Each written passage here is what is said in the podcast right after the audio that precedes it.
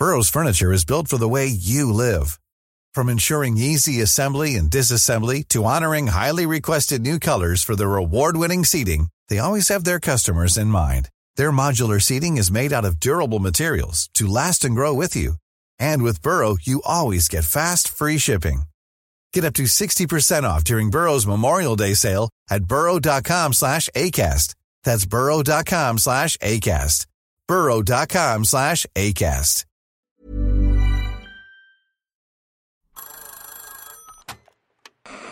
Hola. Hola. Hola. Hola, hola. ¿Estás ahí? ¿Quieres saber lo que está pasando en tu país y en el mundo en pocos minutos? Te lo cuento.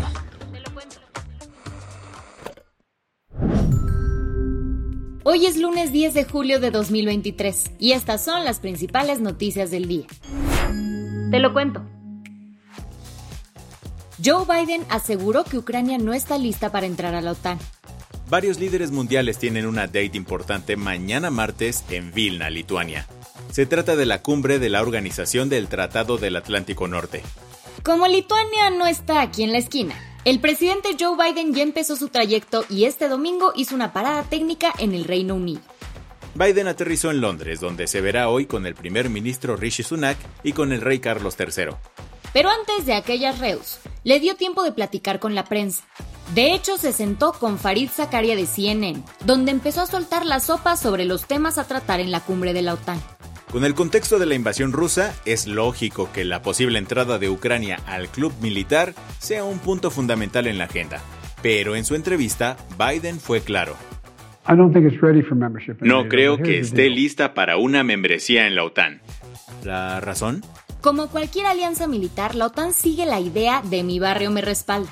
En otras palabras, si un país de la organización es agredido, se considerará una agresión para el resto de los países miembros, que tendrían la obligación de entrar en la defensa de la nación atacada. Así que si Ucrania fuera parte del club, automáticamente pondría a la alianza en contra de Rusia. Biden también dijo. Creo que es prematuro llamar a una votación en ese momento porque hay otras calificaciones que deben cumplirse, incluyendo la democratización y algunas de esas cuestiones. El statement de Biden se produjo luego de que Zelensky volviera a pedir que acepten a su país en la OTAN. ¿Qué más hay? Falleció Porfirio Muñoz Ledo, el histórico líder de la izquierda mexicana. México se despertó este domingo 9 de julio con la noticia de que Porfirio Muñoz Ledo había muerto a los 89 años. ¿No te suena? Don Porfi fue uno de los políticos más importantes del país, una figura histórica de la izquierda y la democracia mexicana, pues desempeñó un papel clave en la fundación del PRD y del IFE. Estudió Derecho en la UNAM y desde joven entró a la política. Fue secretario del Trabajo y de Educación, diputado, senador, e integró la Asamblea Constituyente que transformó al Distrito Federal en la Ciudad de México. También tuvo una importante labor diplomática como embajador de México ante la Unión Europea, la UNESCO y la ONU, donde presidió el Consejo de Seguridad. Por años acompañó a Andrés Manuel López Obrador en sus intentos por llegar a la presidencia, y fue justamente Porfirio quien le colocó a AMLO la banda presidencial en 2018. Aunque eso sí, se volvió muy crítico del sexenio de AMLO. Durante una entrevista con Adela Micha comentó, Yo le he perdido a Andrés Manuel hace tiempo tolerancia, fundamentalmente por dos razones.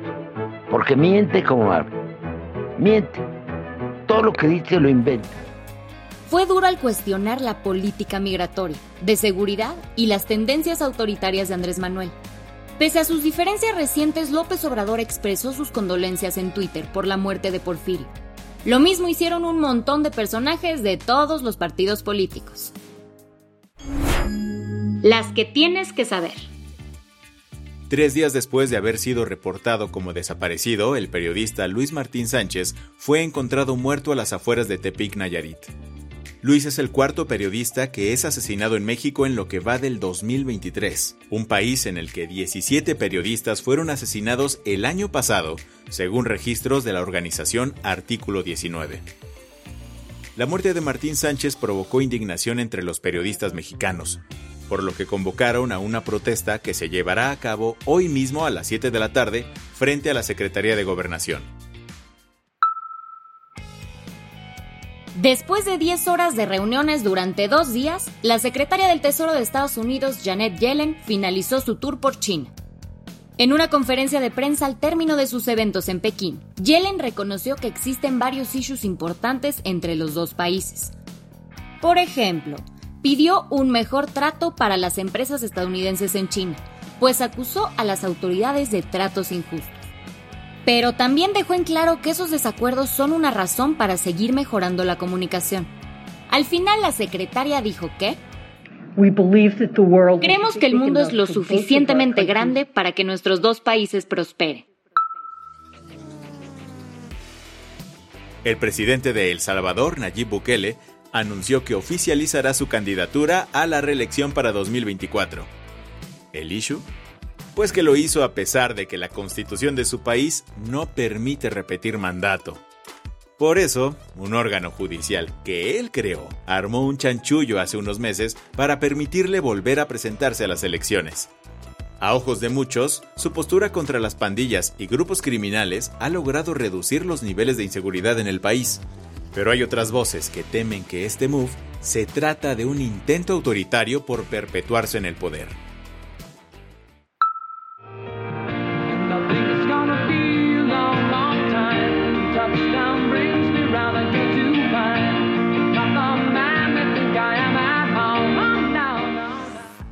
Sir Elton John dio su último concierto este sábado 8 de julio en Estocolmo, Suecia, al mismo tiempo en que concluyó con su gira Farewell Yellow Brick Road Tour.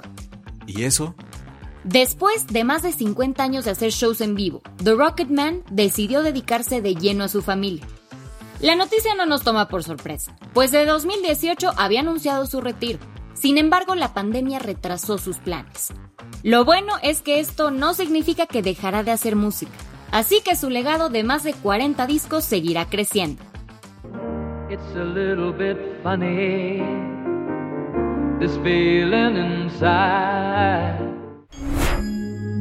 La del vaso medio lleno. México cerró los Juegos Centroamericanos y del Caribe del Salvador con un récord histórico. Con un total de 353 preseas, el país se coronó como el máximo ganador del medallero por segunda vez consecutiva y duodécima desde 1926. En total, México alcanzó 145 medallas de oro, 108 de plata y 100 de bronce. Pese a la falta de apoyos de la CONADE, este es el mejor resultado para la delegación mexicana en los últimos 20 años. Las deportistas mujeres se colgaron 71 medallas de oro, una de las que estuvo imparable, Nuria Diosdado destacó en la natación artística al ganar 18 oros, convirtiéndose en la primera mujer en lograrlo. Con esto cerramos las noticias más importantes del día. Yo soy Andrea Mijares. Y yo soy Baltasar Tercero. Gracias por acompañarnos hoy en Te lo Cuento. Nos escuchamos mañana con tu nuevo shot de noticias. Chao.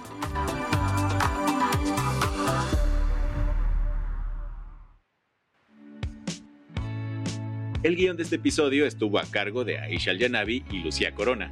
Paula Gándara es la editora del guion y la dirección editorial es de Sebastián Ermenger. Gelúe Santillán es la directora creativa y el diseño de sonido está a cargo de Alfredo Cruz.